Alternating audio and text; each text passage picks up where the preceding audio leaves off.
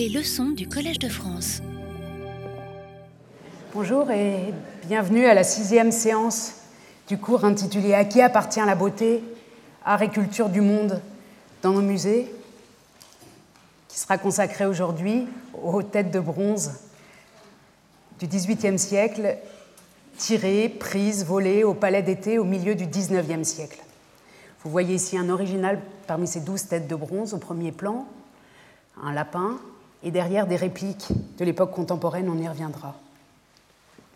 Depuis le début de notre cours, nous nous sommes consacrés à différentes sortes d'objets issus, tirés de différents contextes, différents contextes politiques, géographiques, intellectuels, scientifiques, des objets qu'on peut déplacer facilement, comme la tête de Nefertiti pour laquelle une caisse suffit, des objets pour lesquels euh, des euh, bateaux à vapeur et les chemins de fer, ont, cette invention du 19e siècle, ont permis un transfert pratiquement entier de fragments monumentaux, comme l'hôtel de Pergame, c'était notre deuxième leçon. Il a été question de tableaux, de tableaux soit monumentaux comme le rétable des frères euh, Van Eyck de l'agneau mystique euh, de Gand, ou la Madone Sixtine de Dresde, euh, qui a été convoitée en particulier par la Révolution française, qui a dû la laisser en Saxe, et aussi et surtout pendant le XXe siècle par la Russie à travers ces différents cours, à travers ces différents exemples qui sont ordonnés dans l'ordre de création des objets déplacés, pris, appropriés, au cours de ces euh, leçons, et en particulier lors de la dernière, s'est posé plusieurs fois la question d'un héritage national ou d'un héritage partagé ou ressenti comme partagé. Il a été plusieurs fois question euh, des désir d'appropriation, mais aussi des sentiments de perte que peuvent susciter ces déplacements. Et j'ai été particulièrement heureuse parce que ça tombait bien de trouver, il y a quelques jours, marché Opus à Berlin, cette carte postale du début du, 19e siècle, du 20e siècle, pardon, de 1904. La face arrière euh, le confirme, vous verrez. Euh, cette carte postale qui représente la copie de la Madone Sixtine de Raphaël que nous avons évoquée la semaine dernière, la copie peinte au XVIIIe siècle, au moment où l'original a quitté Plaisance au nord de l'Italie pour Dresde en Saxe. Donc c'est une reproduction de la copie dans son cadre d'origine euh, à Plaisance, dans l'église de Saint-Sixte à Plaisance, avec entouré d'un texte très fin euh, à la plume en langue anglaise. Et on voit que cette carte est allée donc au début du XXe siècle, en 1904, de Plaisance en Belgique. Il s'agit donc d'une œuvre italienne qui a attiré l'attention de quelqu'un qui écrivait en anglais et qui l'adresse à un ami en Belgique. On peut dire que là, en quelque sorte, avec ce petit objet à 2 euros, on voit euh, l'inscription européenne d'un patrimoine partagé, qui a été revendiqué ou qui, en tout cas, a suscité des identifications. En particulier, on l'a vu la semaine dernière dans le monde russe, euh, dans la littérature russe, dans le public russe, en Allemagne, et puis bien sûr en Italie. Aujourd'hui, nous, sommes à nouveau dans le XVIIIe siècle. Le XVIIIe siècle est le moment où la Madame Sixtine était passée d'Italie en Allemagne. Nous sommes au milieu du XVIIIe siècle, lorsque ces têtes de bronze ont été créées, on y reviendra tout à l'heure, puis au milieu du XIXe siècle, déplacées, puis au début du XXIe siècle, qu'elles sont ressorties sur le marché de l'art. Vous voyez ici une caricature de 2009 euh, qui fait dire à ces têtes de bronze d'abord qu'il les fait pleurer comme des êtres humains euh, et qui leur accorde donc des sentiments et qui par ailleurs leur fait dire on veut rentrer à la maison.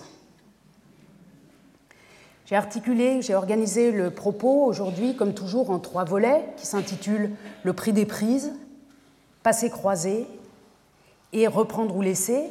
Trois volets qui sont précédés par un numéro zéro que auquel j'essaie de donner euh, euh, un contenu un peu plus méthodologique et plus général, donc qui porte en général sur toutes les questions euh, qui nous euh, occupent et qui s'appelle la Shared Heritage. C'est une formule anglaise, beaucoup utilisée aussi dans le nord de l'Europe en général, en Allemagne, aux Pays-Bas, euh, notamment, qui signifie héritage partagé, que j'ai mis entre guillemets pour bien montrer que c'est une sorte de label ou une formule qu'on utilise beaucoup dans des contextes euh, patrimoniaux différents de ceux de la France, où en France, la formule n'a pas encore fait carrière, ou en tout cas, elle n'apparaît pas aussi souvent euh, que dans le reste de l'Europe, ou en tout cas dans l'Europe anglo-saxonne.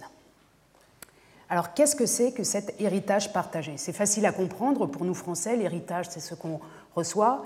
et qu'on partage euh, équitablement si possible entre ceux qui reçoivent cet héritage. Ça, c'est l'acception normale, simple, euh, que nous associons à cette expression. Pour le monde des musées, l'héritage partagé, c'est une manière de dire que les objets uniques, authentiques, individuels qui sont dans les musées sont certes dans un musée à Amsterdam, à Paris, à Londres, à Berlin, qu'ils sont certes là, mais qu'ils appartiennent à tout le monde, qu'ils sont un héritage partagé.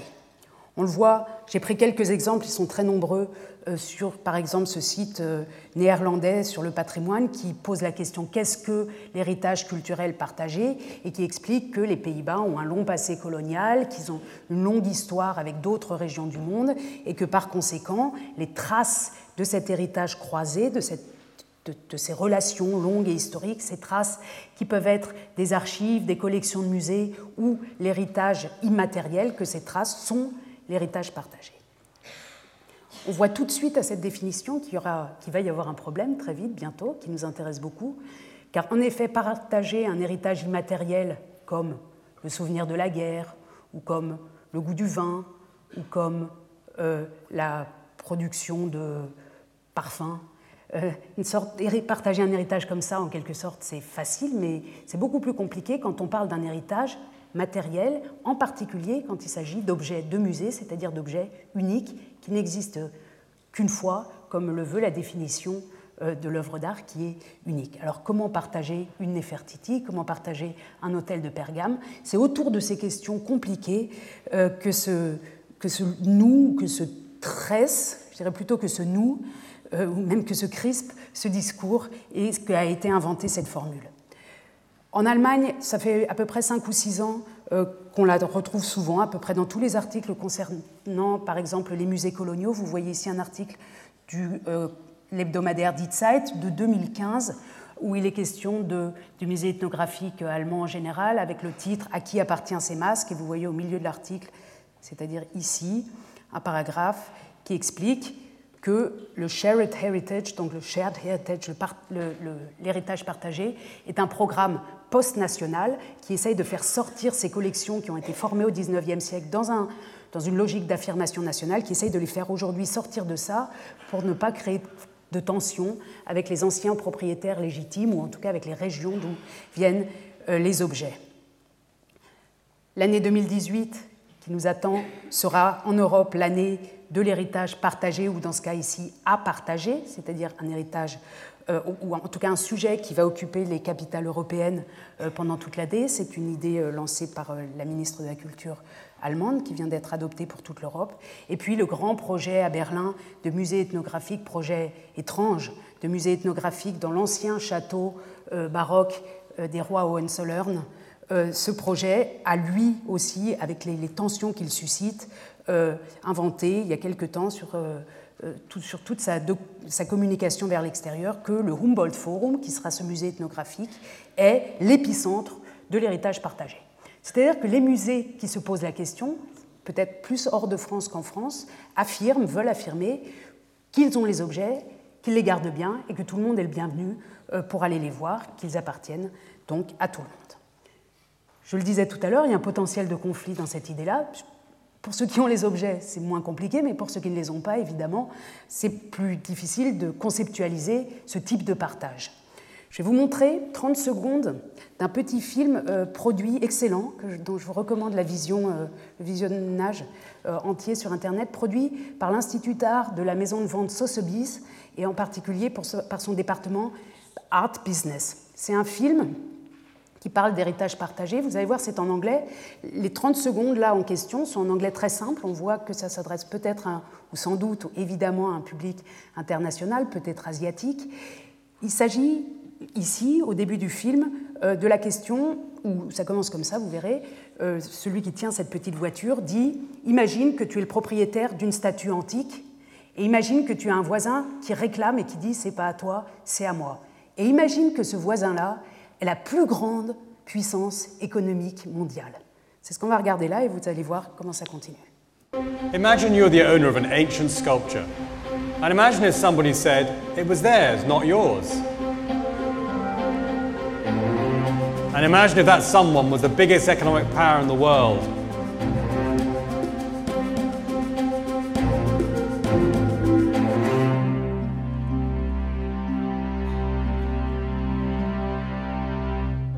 Donc la question qui va être euh, posée pendant ce petit film, on va en revoir dans un instant un extrait, c'est la question du retour des œuvres d'art dans leur pays d'origine, mais c'est un film produit par une, maison de vente et, par un département de business avec l'art. Donc on voit bien que la question n'est pas seulement une question morale, éthique, historique, c'est aussi une question d'argent, de capital, comme toutes les questions qui nous occupent, le capital symbolique de la réunion des œuvres dans les musées est aussi et toujours lié à la question du capital réel.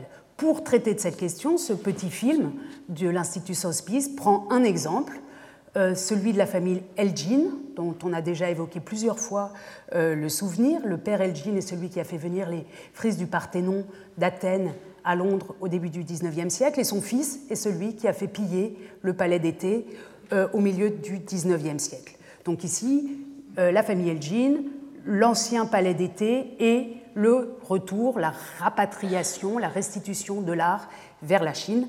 Voilà la question. Le petit film a quelques images euh, très fortes. Il montre le palais européen au sein du palais d'été en flammes et fait référence aux années 1860, à la Seconde Guerre de l'opium, quand s'est produit ce pillage. Il montre Yves Saint-Laurent, propriétaire heureux propriétaire de deux têtes de bronze issues de ce pillage, on y reviendra tout à l'heure. Il montre la puissance économique de la Chine dans des scènes euh, très animées, euh, très remplies, et qui montrent aussi la, richesse euh, de l'architecture de ces villes et leur croissance. Il montre des ventes en Chine et il montre, il met en scène le, pouvoir qu'a chaque Chinois en rachetant des œuvres sur le marché de l'art, le pouvoir, la possibilité qu'a chaque Chinois non seulement de les acquérir, mais de faire un acte patriotique ensuite, c'est l'objet de ce film, euh, en restituant ce qu'il aura acquis au musée, pas en restituant, en offrant, en donnant au musée euh, chinois ce qui aura été acquis, ce qui fait est un acte de patriotisme et pas seulement un acte de collectionnisme. Dans toute cette histoire, bien sûr, l'important, c'est que ces œuvres soient achetées et soient convoitées par ces collectionneurs auxquels ici on propose un motif patriotique à leurs actes. On arrive à la fin du petit film et euh, le narrateur, l'animateur qu'on a vu au début, explique que pour les œuvres qui sont dans les musées, c'est très très compliqué de les ramener en Chine, mais qu'en revanche, tout ce qui est passé sur le marché privé, à vrai dire, il a qu'à. Il n'y a qu'à les acheter et on trouve toujours un moyen de les faire revenir dans leur pays d'origine. Vous allez le voir, c'est encore en anglais. Est-ce que vous pouvez mettre un peu moins fort Parce que le, le son était très fort tout à l'heure, merci. When artifacts do not end up in public museums, they usually find a way home.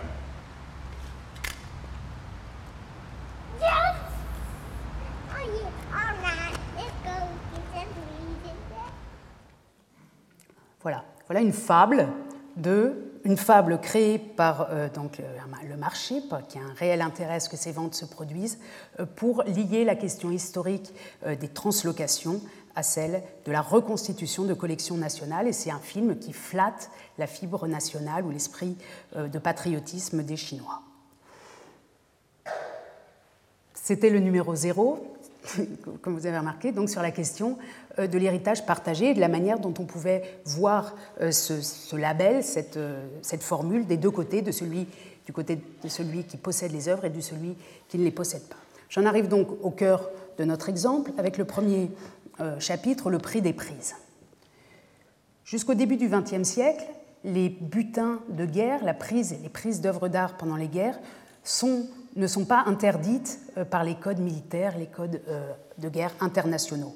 Vous voyez ici une caricature euh, dédiée aux victorieux, à la partie victorieuse des guerres. C'est un, officier monté sur un gros cochon qui porte sur sa selle le signe des dollars, ici, et l'inscription. D'abord, on a deux aigles ici en romains qui ne sont pas SPQR, marqués SPQR, mais spoils, spoliation, ici encore le signe du dollar, et puis cette inscription qui indique euh, la, les spoliations, enfin les butins appartiennent aux vainqueurs. C'est en fait la pratique du XIXe siècle. Ça ne veut pas dire que les spoliations, les butins de guerre, n'ont pas été codifiés depuis très longtemps. On a dès euh, le XVIIe siècle, et notamment avec ce texte de Hugo Grotius, en latin, une codification de la manière de faire le butin. On ne l'interdit pas, mais il y a des règles pour faire ces butins. Ce manuscrit a été publié seulement au XIXe siècle, d'ailleurs ce n'est pas un hasard. En tout cas, on a des règles, mais les choses ne sont pas interdites. Alors voyons comment se produisent euh, comment se produit la, venue en Europe euh, des trésors du palais d'été. Nous sommes en 1860, à la fin de la Seconde Guerre de l'opium, Seconde Guerre de l'opium euh, menée pour le côté français sous Napoléon III. Vous voyez ici la médaille, la médaille de l'expédition de Chine avec le terme Pékin inscrit sur le bandeau. À l'avers, enfin de ce côté de la médaille, le profil de Napoléon III, empereur, et de l'autre côté, euh, le nom des villes euh, conquises, en bas Pékin, et ici noté expédition de Chine. C'est dans le cadre de cette expédition de Chine que le palais d'été de Pékin, vous voyez ici une carte des années 1860 de la ville intérieure euh, de Pékin, le palais d'été se trouve au nord-ouest, par là à une quinzaine de kilomètres. C'est en 1860 donc que le palais d'été va être pillé, donc par l'armée française d'un côté et d'autre part par l'armée anglaise. Et vous voyez notre Elgin, le fils Elgin, se faire euh, porter en triomphe par des Chinois dans une chaise à porteur en octobre 1860 à Pékin. Ce sont les acteurs. Pour la première fois, cette seconde guerre de l'opium fait l'objet de reportages photographiques euh, qui permettent de nous montrer euh, l'état des destructions juste après la guerre. Vous voyez ici le palais dont il va être question euh, tout à l'heure un peu plus longtemps, sur une photographie historique, on voit que la destruction est moindre que l'état des ruines actuelles, puisque tout au long du XIXe siècle, les ruines qui étaient restées après cet incendie et après cette première, ce pillage ont été, comment dire, ont servi de, en particulier aux, Chinois eux-mêmes, enfin aux habitants locaux, pour, comme souvent d'ailleurs depuis l'Antiquité, pour reconstruire. Enfin, ils se sont servis de briques, de monuments, de morceaux pour construire eux-mêmes euh, leurs projets architecturaux, si bien que les ruines sont bien plus importantes aujourd'hui euh, qu'à l'époque. On est très bien renseigné sur cette euh, campagne de Chine, sur cette expédition de Chine, par une quantité de souvenirs de voyage, de récits de voyage, à la fois britanniques et français. Je vous montre ici les lettres intimes sur la campagne de Chine en 1860 d'Armand Lucie, qui décrit, donc on retrouve notre médaille ici, qui décrit très bien comment se passe la prise d'œuvres d'art ou comment, les soldats se servent et les officiers se servent euh, dans le palais Je lis un peu ce texte pour, pour vous donner une idée de l'atmosphère, enfin évidemment c'est une idée filtrée, littérarisée, mais de l'atmosphère dans laquelle se passent euh, ces prises d'œuvres d'art. On a partagé un trésor aux soldats, environ 90 francs par, par homme, mais qu'est-ce que cela mais qu'est-ce que cela pour eux au prix de ce qu'ils ont rasié en or, en argent, en objets précieux? Un soldat vend deux piastres pièces, 60 montres. Et quelles montres Celles que le capitaine et moi avions eu la naïveté de respecter. Il y en avait qui étaient de vrais objets d'art. Un autre m'offre pour 500 piastres un coffret en cuivre garni de cul de bouteille qui vaut bien 6 francs. Les safis, les spahis couchent sur des matelas composés de 10 à 15 pièces de soie étendues à terre. Un troupier m'appelle et me prie galamment d'accepter une fourrure en petit gris qui le gêne dans son ballot trop lourd. D'autres, plus ingénieux, campent leur butin sur le dos d'un paysan venu pour satisfaire sa curiosité, ou plutôt pour voler. Puis, tenant en laisse le moyen de transport par son appendice caudal, ils s'en vont fièrement, en criblant de colibet le camarade qui, comme le sage de la Grèce, porte tout avec lui. Et on voit une illustration donc, où un Européen a attrapé en quelque sorte le, paysan chinois et lui fait porter son butin de guerre. Donc on est ici dans euh, l'après-butin, on voit que les soldats se sont servis et qu'ils dispatchent en quelque sorte euh, ce qu'ils ont eu sans réelle notion de la valeur. Des choses très précieuses sont soldées en quelque sorte et d'autres objets beaucoup moins précieux sont vendus très cher. On a l'image en fait de, soldats, d'hommes de troupes ignorants au contact avec la plus grande valeur qui soit, le palais d'été de l'empereur euh, de Chine, et on, assiste à la dispersion euh, évidemment sans euh, réflexion éthique dans aucun de ces textes du, milieu du XIXe siècle, euh, la dispersion de ces trésors. Cela s'appelle, nous dit euh, l'auteur qui commente cette caricature ou cette illustration, cette gravure, entreprise de déménagement Chauvin et compagnie pour la campagne de l'étranger, etc. Grâce à un auteur britannique qui a été par la suite un grand spécialiste de Siam, nous savons exactement comment ont été vendues les œuvres pillées. Jusqu'avant, on, voit une sorte de désordre d'après-guerre. Ici, on a la description d'un type particulier de vente euh, dans ce récit euh, de la campagne de Chine de 1860. L'auteur explique que après la prise euh, des objets dans le palais d'été, après le pillage et l'incendie, ont lieu des ventes aux enchères sur place, des ventes aux enchères avec de véritables prix pour les objets qui ont été regroupés par les officiers afin qu'ils ne restent pas n'importe comment dans la troupe. C'est comme ça que ça se passe du côté anglais. On rassemble les objets, on leur donne une valeur, on les vend et on peut dire que les officiers ou les plus argentés s'approprient les meilleurs objets, tandis que les autres euh, récupèrent ce qu'ils peuvent. En tout cas, ces actions, ces auctions, ces ventes aux enchères sont un énorme succès. Je n'ai pas trouvé d'illustration pour le cas chinois, mais on trouve, donc c'est la pratique traditionnelle, normale, on trouve euh, des illustrations de ce type, par exemple pour une campagne euh, ici euh, dans une autre région aussi au XIXe siècle, où vous voyez les soldats qui partent en Europe avec des objets asiatiques qui sont en train d'être vendus aux enchères sur place directement. On reconnaît l'architecture coloniale derrière, ou en tout cas l'architecture qui n'est pas une architecture européenne, d'ailleurs ce n'est pas une architecture coloniale non plus, c'est l'architecture locale. Et dans ce contexte-là, les Européens vainqueurs vendent, ont regroupé puis revendent les prises de guerre. Ça, c'est du côté britannique. Du côté français, les choses sont plus désordonnées, en tout cas d'après euh, cet auteur. Il explique que dans le camp français, on a une sorte de grand marché aux puces avec des bijoux, des babioles, etc. Et qu'on peut s'acheter une quantité euh, euh, phénoménale de, de, montres en or, de joyaux, d'objets en jade, etc. Et que les officiers britanniques vont se servir dans le camp français où les choses sont beaucoup moins ordonnées. Dans les deux cas, on voit qu'on a un réel marché, soit qui est un marché de la vente aux enchères avec une vraie taxation de valeur, soit un marché plus désordonné, désorganisé, euh, qui, ressemblerait peut-être plus euh, à nos marchés puces. Les objets sont, alors, sont donc d'abord vendus sur place et la nouvelle, l'information sur le fait que ces objets sont aux mains des Européens arrive très vite, parallèlement, euh, en Europe, notamment dans la presse. Vous voyez ici, en 1861, euh, dans les nouvelles illustrées euh, de Londres. Alors c'est assez anecdotique, mais je, l'ai pris ici, on en trouve plusieurs autres, euh, notamment un petit chien pékinois trouvé pendant la guerre qu'on va appeler l'outil, c'est-à-dire butin en quelque sorte, et qui va finir dans la famille de la reine Victoria.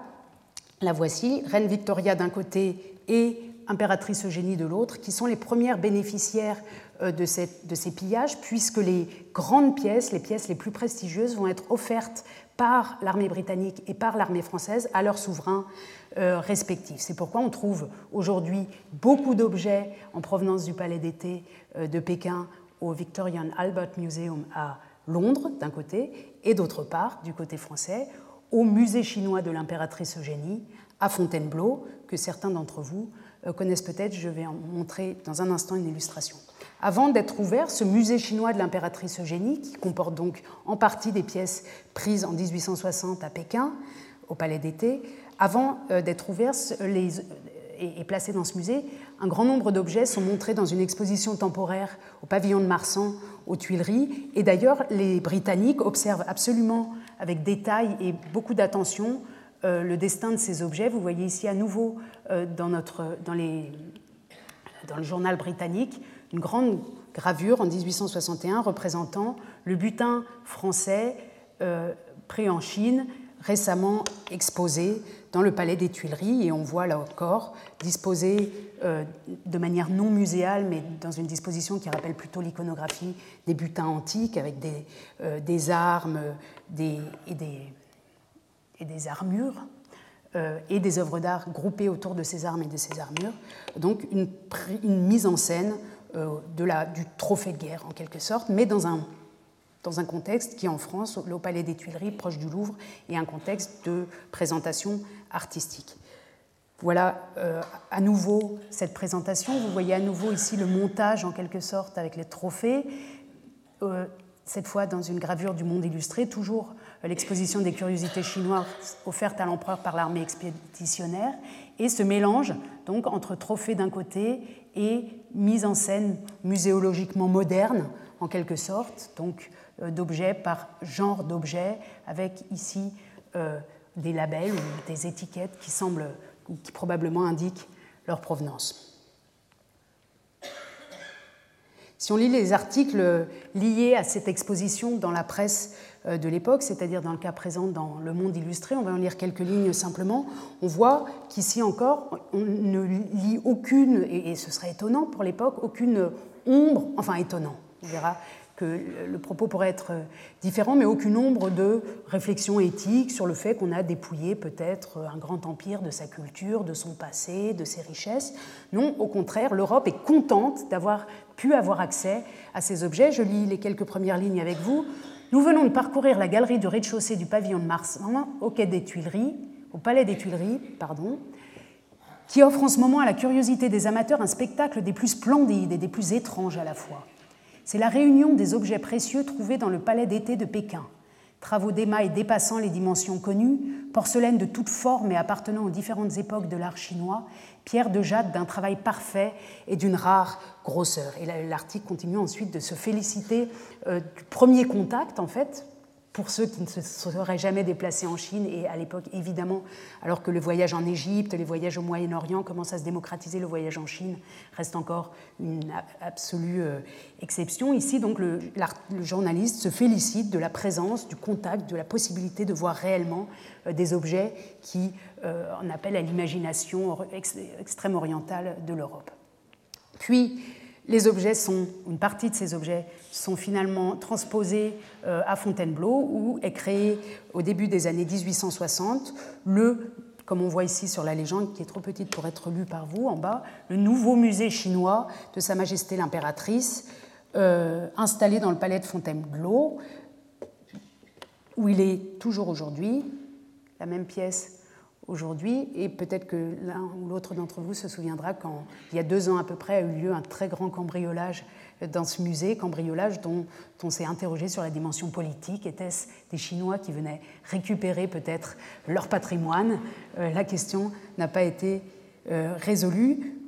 Peut-être, à titre anecdotique, il existe désormais au, euh, au musée chinois de Fontainebleau la possibilité avec une tablette quand on, regarde un objet, de le remettre dans, son contexte de manière virtuelle, dans son contexte du palais d'été euh, en 1860. Donc on comprend beaucoup mieux que dans cette architecture européenne, où évidemment on ne comprend rien, enfin on ne comprend pas la fonction de ces objets.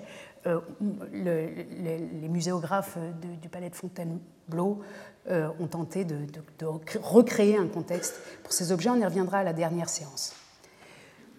Après le pillage du palais d'été en 1860, et dans les années qui suivent, donc d'abord, d'une part, les meilleures pièces, donc je, récapitule, D'abord, tout est vendu sur place et dispatché euh, sur place au sein de l'armée. Puis, les meilleures pièces sont offertes aux deux souverains britanniques et français. Et puis ont lieu une un très grand nombre à Londres et à Paris, un très grand nombre de ventes aux enchères. Vous voyez ici une liste établie par un collègue, euh, une liste de ces ventes aux enchères, donc 18 mars 1861, mai 61, juin 61, juillet, etc.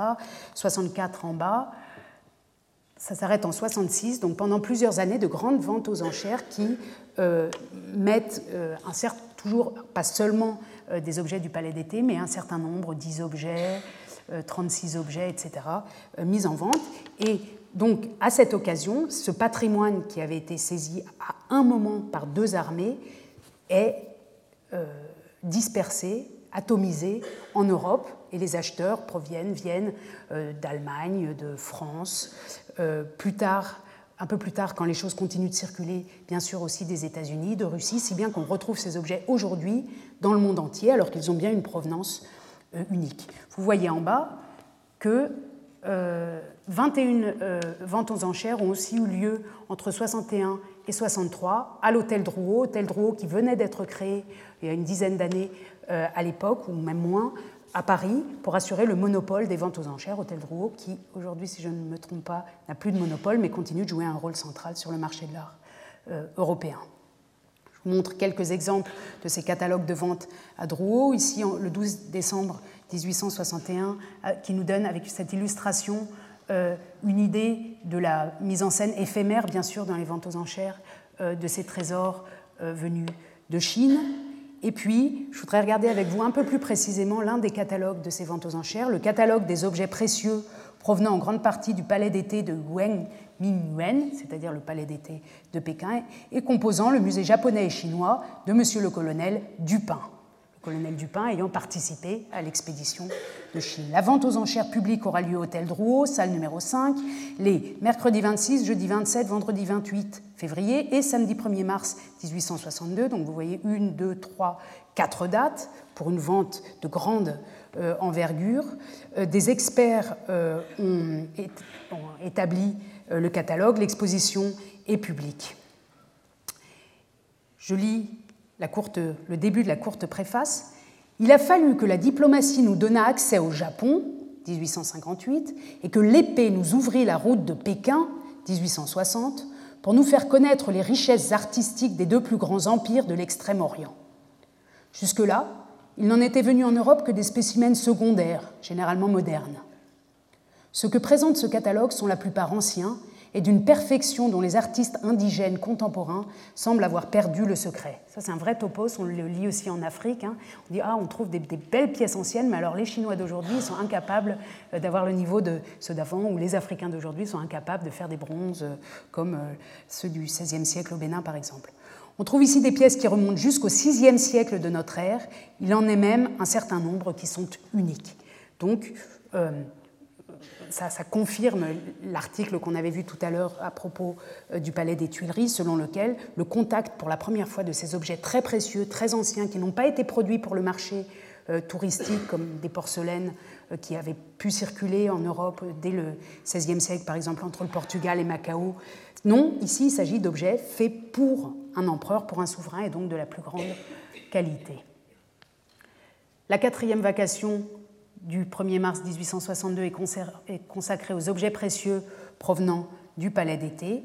Et euh, la Bibliothèque nationale de France a la chance de posséder un catalogue annoté qui nous permet de voir aussi les prix attribués à ce genre d'objets. On va simplement lire les deux premiers et puis sur la page d'après un autre numéro pour vous donner une idée de la manière donc très concrète dont le marché de l'art participe d'abord au démembrement comment dire, a posteriori euh, du palais d'été, mais aussi à la constitution de collections qui en partie ensuite vont alimenter ou non euh, les musées européens. Donc objets provenant du palais impérial de Pékin, on lit simplement le premier, coupe en or massif ornée de grosses perles fines, rubis, saphirs, fabriquées dans la période Qianlong 1736-1795. Cette coupe était dans la chapelle secrète de l'empereur. Si on regarde le suivant, reliquaire en or massif, orné de turquoise très ancienne, divinité protectrice du palais, fabriqué le 25e jour du 11e mois de la 42e année de la période Qianlong, 1777, au revers inscription dans les quatre langues de l'Empire, chinois, mongol, mandchou et tibétain, était dans la chapelle secrète de l'empereur, et quelqu'un a ajouté au manuscrit, d'une valeur incalculable pour la Chine. Donc, non seulement ici, on voit qu'une expertise est en train de se former à propos d'objets qu'on n'a jamais vus en Europe, donc un travail euh, d'attribution de, valeur qui se fait dans les ventes, sur le marché, qui ne se fait pas au musée, qui ne se fait pas avec les historiens de l'art, qui sont bien sûr beaucoup plus lents euh, dans leurs travaux, mais le marché est extrêmement rapide et les experts. Vous voyez des sommes qui, en comparaison entre elles, montre donc des hiérarchies de valeurs, on a des indications sur la provenance et on sent bien la conscience totale que ces objets sont d'une grande valeur pour les Chinois. Euh, ce catalogue ne nous dit pas on leur a pris des objets qui étaient en train de traîner euh, dans des granges. Euh, on, sent qu'on a pris que ces trophées ont surtout et aussi une valeur parce qu'ils avaient de la valeur pour ceux à qui ils ont été pris. C'est extrêmement important dans les, questions qui nous occupent. Autre page, peut-être simplement le numéro ici, vase à pan carré avec couvercle sculpté surmonté du dragon impérial, hauteur 0 m 14 cm, pièce hors ligne pour sa grandeur. Elle est en jade vert clair émeraude, pierre qui a une très grande valeur en Chine. Là encore, la valeur de ces objets est traduite en monnaie européenne, mais sa valeur symbolique, sa valeur euh, historique et sa valeur peut-être identitaire est euh, signalée ici par ce catalogue Et puis le dernier numéro sur lequel je voudrais assister votre attention ici, grand album représentant les 40 vues des palais de Wen c'est-à-dire le palais d'été, peinture sur soie, légende en regard de chaque palais, 40 feuilles doubles collées sur carton, de chacune 0,80 cm sur 0,74 cm, pièce unique et les seules qui nous conservent l'image des palais incendiés.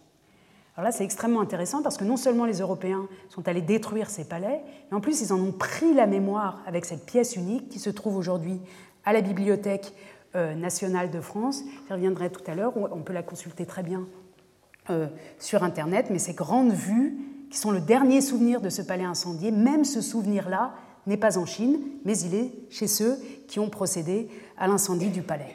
Alors, dans ce contexte où le marché est si présent, et il est important pour moi aujourd'hui d'insister sur euh, la valeur de marché, dans ce contexte où le marché est si présent dès les origines, les ventes aux enchères, etc., il ne faut pas s'étonner du tout qu'aujourd'hui, dans la presse, on puisse lire des choses comme les Chinois rachètent leur passé, point de suspension, à Drouot. Tout ça a une logique historique, une évidence historique euh, dès l'origine. C'est pas euh, il n'y a pas un retournement euh, de, situation ou de culture qui ferait qu'aujourd'hui les ventes aux enchères sont le lieu où se font ces transactions. Non, dès l'origine, la spoliation ou les translocations sont liées à des pratiques euh, mercantiles comme celle-là, sauf que maintenant, évidemment, les clients ne sont pas seulement les Européens, mais sont aussi ou peuvent être aussi euh, ceux des régions dans lesquelles ont été prises les heures et même, ils deviennent parfois, et on l'a vu avec le petit film de Sotheby's, les clients privilégiés à qui on s'adresse particulièrement en leur disant voilà, à Drouot, on a de très beaux objets euh, du Palais d'été. C'est comme si pour nous, enfin de, riches Français, allaient acheter euh, à Pékin des pièces de Versailles qui auraient été dispersées pendant la Révolution française. D'ailleurs, après, euh, la, après la Révolution française, le mobilier de Versailles a aussi été mis en enchères. Donc on est dans des pratiques tout à fait qui ont une longue tradition. Deuxième euh, volet, passé croisé. Alors, quel est, on nous dit ici que les, Chinois rachètent leur passé à Drouot, c'est une belle formule, mais quel est exactement ce passé? Quels sont ces objets pris euh, au palais d'été? On en a évoqué quelques-uns. Il s'agissait euh, de porcelaine ou d'objets en jade, en pierre précieuse du XVIIIe siècle. Je voudrais prendre l'exemple un instant des deux, des deux, têtes en bronze qui ont tant attiré l'attention de l'opinion publique en 2009 en France et en Europe. Et d'abord, simplement pour pour illustrer le propos que je tenais précédemment, ici, l'une des pages euh, de ces 40 vues très précieuses qui documentent l'état, enfin évidemment non, ce sont des vues euh, idéalisées du palais d'été au milieu du XVIIIe siècle, pièces qui sont aujourd'hui à la Bibliothèque nationale de France. Alors maintenant, on va, je crois, maintenant, non pas tout à fait, ça arrive, je dis juste un mot encore sur ce palais d'été. Il a été créés et les jardins ont été créés au XVIIIe siècle et notamment à l'intérieur de ce grand ensemble, à une quinzaine de kilomètres du centre de Pékin au nord-ouest, euh, se trouvait un palais européen, dit européen, ou que les Chinois avaient voulu européen, qui est celui-ci, devant lequel se trouve donc euh, une fontaine, une fontaine euh, ornée des douze animaux du, du cercle du zodiaque chinois, le rat, le lapin, le chien, le dragon, etc., le cochon. Euh, et cette fontaine, c'est ce qui la rend intéressante pour nous, et c'est pourquoi j'ai appelé, intitulé ce chapitre aussi euh, Passé croisé, cette fontaine a été réalisée par des jésuites italiens et français, enfin flamands, euh, au XVIIIe siècle, au milieu du XVIIIe siècle. Donc on n'est pas ici avec ces têtes de bronze qu'on va évoquer là, et qu'on a déjà évoqué d'ailleurs dans la première séance, on n'est pas dans un art chinois traditionnel, mais déjà dans une culture de l'échange entre l'Europe et la Chine. Euh, les jésuites, comme vous le savez, sont très présents en Chine euh, dès le XVIIe siècle. Euh, ici, c'est la représentation peut-être la plus célèbre d'un jésuite, d'un jésuite flamand qui se trouve en, Chine, dont le portrait a été réalisé par Pierre-Paul Rubens, c'est peut-être le plus, le plus célèbre exemple, il n'était pas impliqué dans notre histoire de construction du palais d'été puisqu'il a vécu un siècle plus tôt, mais on peut imaginer que Michel Benoît, qui a été l'architecte et le décorateur du palais que vous voyez derrière, et euh, Giuseppe Castiglione, le jésuite peintre artiste qui a vécu et fait toute sa carrière en Chine et auquel a été euh, consacré en au début de l'année 2016 une grande exposition à Florence, à Santa Croce, on peut imaginer que ces jésuites italiens ou européens ressemblaient à celui euh, dont Rubens a fait le portrait que je vous ai montré pour cette raison. Alors vous voyez ici sur le titre de ce catalogue, par exemple, que ces jésuites européens ont apporté leur langage artistique, leur langage, leur, propre sémantique, et l'ont adapté, mêlé, confronté à l'esthétique asiatiques qu'ils rencontraient, dont ils ont adapté aussi, adopté et adapté les formes. Les têtes euh, du zodiaque qui ont été euh, réalisées à cette époque-là, donc par Giuseppe Castiglione et par Michel Benoît, ça s'écrit Benoist, euh, sont des objets d'assez petite taille, extrêmement ciselés. Vous voyez ici sur ces photos, j'en ai une autre, je crois, la précision des, des petits des petits poils. Ce sont de très beaux euh, travaux, très bien formés, qui ne rappellent pas, qu'on n'aurait pas spontanément euh, inscrit ni dans une esthétique vraiment européenne, italienne euh, du XVIIIe siècle, ni vraiment, à vrai dire, asiatique. On est vraiment dans quelque chose d'hybride qui est la culture même. La culture, c'est de réussir ou de, de, mettre ensemble des formes qui viennent de régions ou de traditions différentes et de créer quelque chose de nouveau, culture au sens allemand peut-être, ou avec la traduction allemande de Bildung, de building. On construit en permanence quelque chose, la culture n'est pas un canon arrêté. Là, on le voit vraiment en action, comment euh, ce transfert culturel, cet échange de formes euh, se fait. Donc ces douze têtes sont dispersées sur le marché de l'art, et là, je euh, vais vous faire écouter, si vous voulez bien, un enregistrement qu'Emmanuel Laurentin avait fait réaliser euh, en 2009, je crois, au moment de la crise des têtes de bronze euh, pour son émission La fabrique de l'histoire de France Culture. Donc un enregistrement, dans mon cas, ce que je vous fais écouter, c'est simplement le début de la célèbre lettre que Victor Hugo a écrite pour manifester son profond désaccord avec la politique de déprédation du patrimoine chinois mené par la France et par l'Angleterre. Un très beau texte, l'un des plus beaux textes, qui fait partie, euh, on le verra dans un instant, désormais aussi du patrimoine chinois. On va écouter à peu près une toute petite minute du début de cette lettre, dont je vous montre la transcription chinoise. Il y avait dans un coin du monde une merveille du monde. Cette merveille s'appelait le palais d'été. L'art a deux principes, l'idée qui produit l'art européen, et la chimère, qui produit l'art oriental. Le palais d'été était à l'art chimérique ce que le Parthénon est à l'art idéal. Tout ce que peut enfanter l'imagination d'un peuple presque extra-humain était là.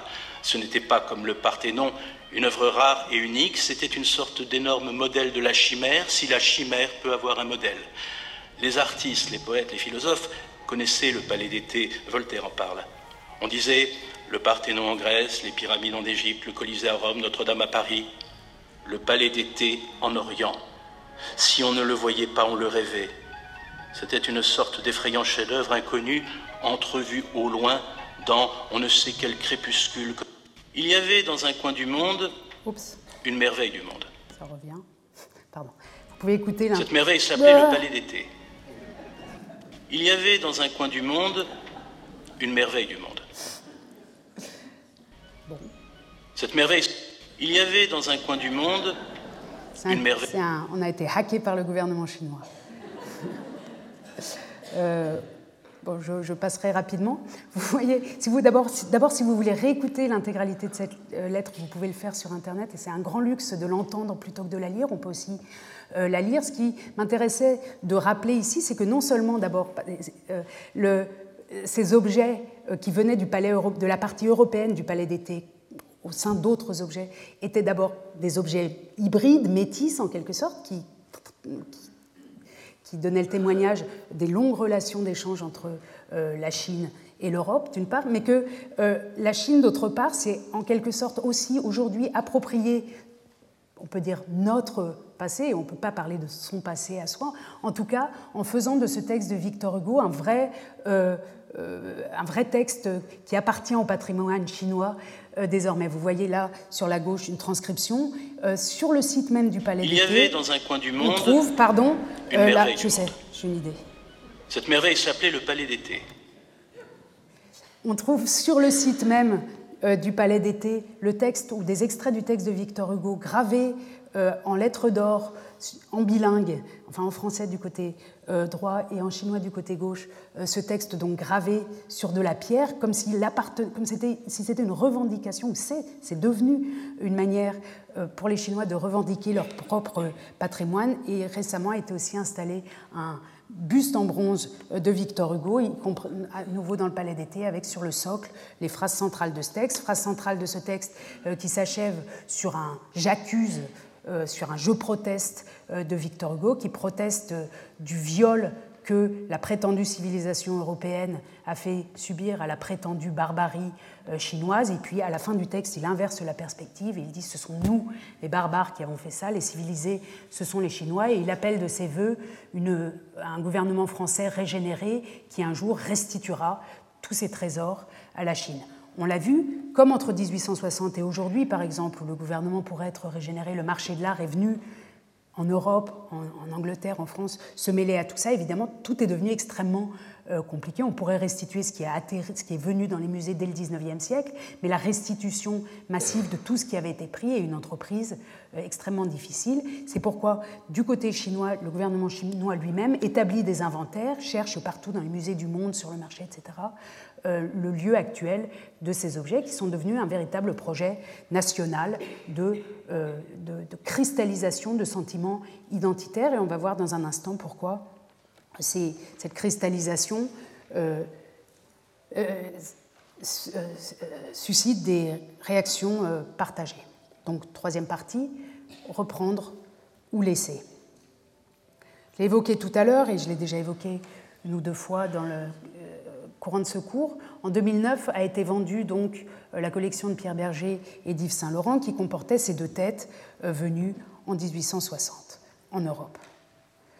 Les protestations, enfin d'abord l'opinion publique chinoise s'est beaucoup intéressée à cette vente. Elle a protesté, la vente euh, a menacé d'être interrompue. Pierre Berger a été sommé de restituer ses têtes. Il a répondu qu'il ne restituerait pas tant que le Tibet ne serait pas libéré.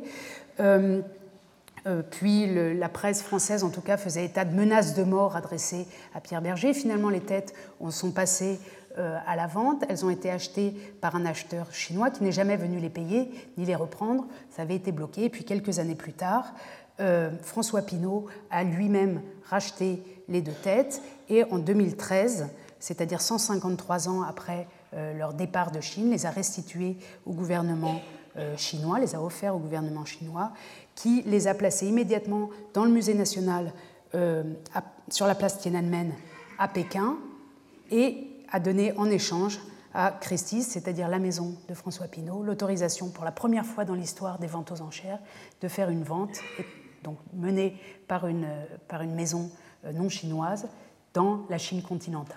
Une bonne affaire, en quelque sorte. D'un côté, il restituait ses œuvres, il fait un acte historique, héroïque, éthique, et il récupère en contrepartie le marché euh, chinois, en quelque sorte, euh, par cette première, euh, vous voyez qu'elle a été aussi toujours indiquée comme ça, la première vente aux enchères en Chine. Donc pas à Hong Kong, mais bien en Chine.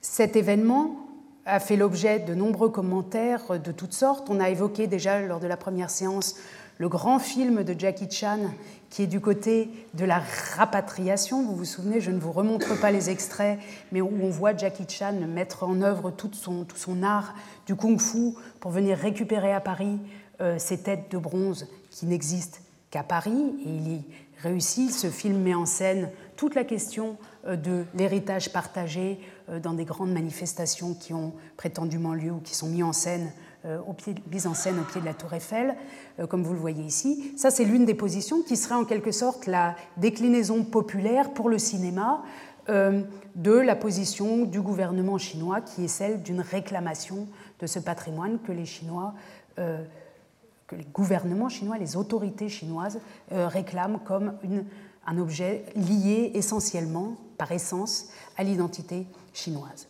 C'est l'un des côtés. Il faut souligner que ce film aussi a fait euh, de très grands scores euh, au box-office et a rapporté une somme considérable. C'est-à-dire que ces questions qui sont liées au marché de l'art sont aussi des moyens de créer du Capital, elle aussi, donc un film qui a fait un extrêmement grand succès. Et de l'autre côté, on a la position d'un dissident, l'artiste conceptuel Ai Weiwei, que vous voyez ici avec son équipe d'artisans ou d'artistes qui ont créé plusieurs cycles de plusieurs ensembles de répliques de ces douze têtes de bronze, d'après donc celles qui existaient déjà, et qui euh, les a exposés en expliquant dans son blog, qui a été interdit par la suite, en expliquant dans son blog que l'art, d'abord, que ces œuvres d'art n'ont rien de spécialement chinois, que les autorités chinoises font, tout un, en, font toute une histoire de propagande, de retour, euh, instrumentalisent la question, à vrai dire, pour détourner la population chinoise euh, des vrais problèmes de la Chine, nous dit Ai Weiwei, et lui adopte une position contraire. Il explique dans ce blog que euh, les œuvres d'art ont toujours été faites pour circuler, que en général, de toute façon, l'art est fait pour circuler, et il propose donc, il a proposé à la suite euh, de, la vente aux enchères à Paris, au moment où euh, Jackie Chan tournait lui aussi son film, et on peut imaginer qu'il n'y a évidemment aucune connaissance de l'un et de l'autre de ces projets, mais ce sont deux réactions opposées en quelque sorte il a organisé, préparé une très grande euh, exposition en plein air, avec notamment plusieurs formats, mais notamment des reproductions géantes de ces têtes du zodiaque qui ont circulé dans le monde entier. Euh, vous en voyez ici une autre version, donc il existe des, répliques euh, en bronze, des répliques dorées à la feuille d'or, des, répliques de toutes sortes de, différents formats qu'il a montré dans le monde entier. Vous voyez ici l'exposition à Londres, ici à New York, ici au Canada, je l'ai vu moi-même euh, à Berlin. Et là encore, on n'est pas étonné de voir que la vente, que lorsqu'il a eu mis, quand il lui est arrivé de mettre en vente, c'est un, mettre en vente, c'est un artiste contemporain, euh, ses œuvres sur le marché, elles ont elles aussi euh, battu des records de, de, sommes d'achat.